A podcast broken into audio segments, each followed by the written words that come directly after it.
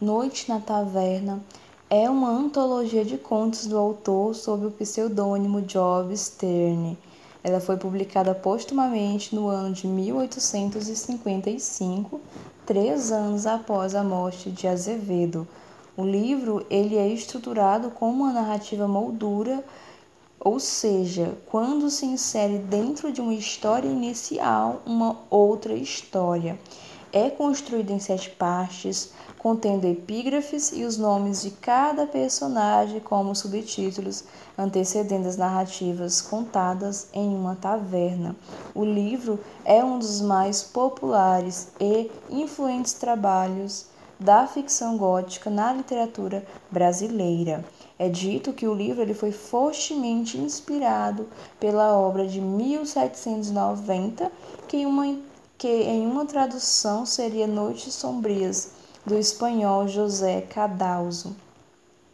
No enredo, nós temos um grupo de jovens reunidos em uma taverna, contam histórias diversas, mas com algo em comum. Todas são trágicas, impregnadas de vícios, de crimes hediondos que vão de assassinatos a incestos, de infanticídios e fratricídios.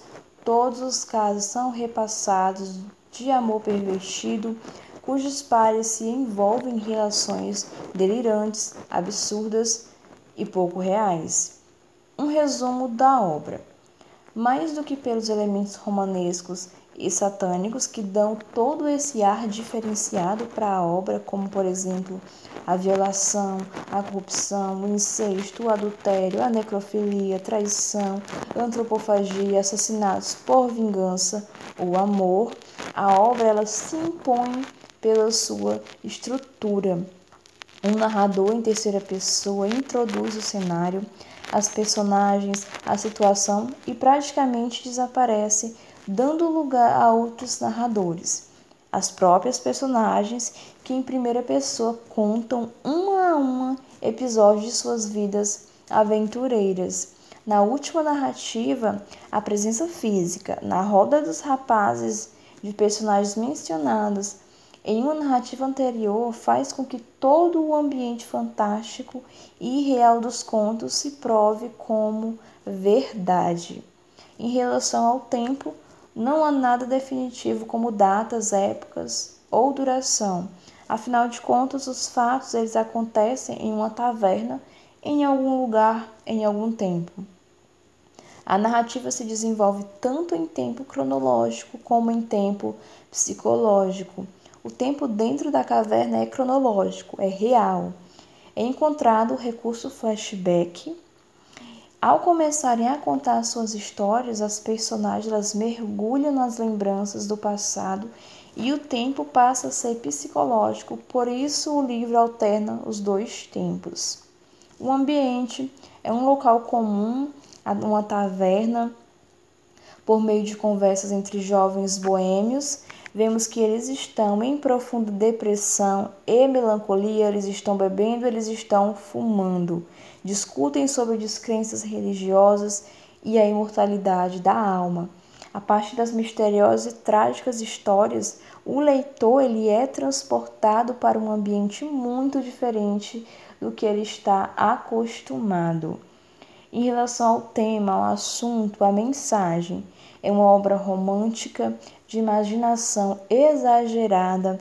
Ela é marcada pelo mal do século, apresenta egocentrismo exacerbado, pessimismo, satanismo e atração pela morte. Narrativas, elas apresentam certa dose de magia e coerência por envolver o leitor. As histórias não são verossímeis, mas elas parecem reais, as colocando envolvidas por uma onda infidável de orgias, deboches de sátiras, de paixões transfiguradas relatadas pelas personagens. As características ultrarromânticas presentes na obra são a questão da fuga da realidade através da bebida e da fantasia, demonstrando extrema melancolia e pessimismo em relação à vida. Nós temos também a supervalorização do amor, afinal, ele está sempre em primeiro plano. As personagens elas buscam o amor de uma mulher perfeita, que corresponda a todas as suas expectativas. A idealização da mulher, uma figura inalcançável e perfeita em todos os sentidos, pura, alva, sensível, um amor espiritual. Opinião crítica em relação à obra.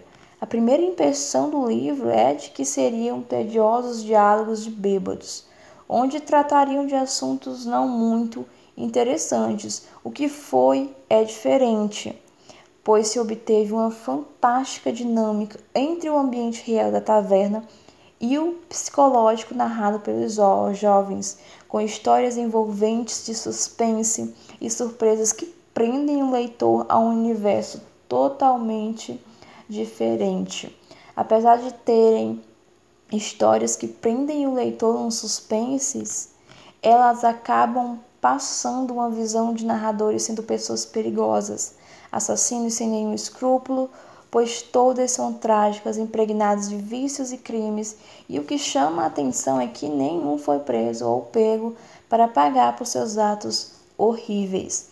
Um ponto positivo e muito bonito na novela é a questão da valorização do amor, onde se tem belas declarações e poemas de amor, onde existe grande envolvimento dos personagens.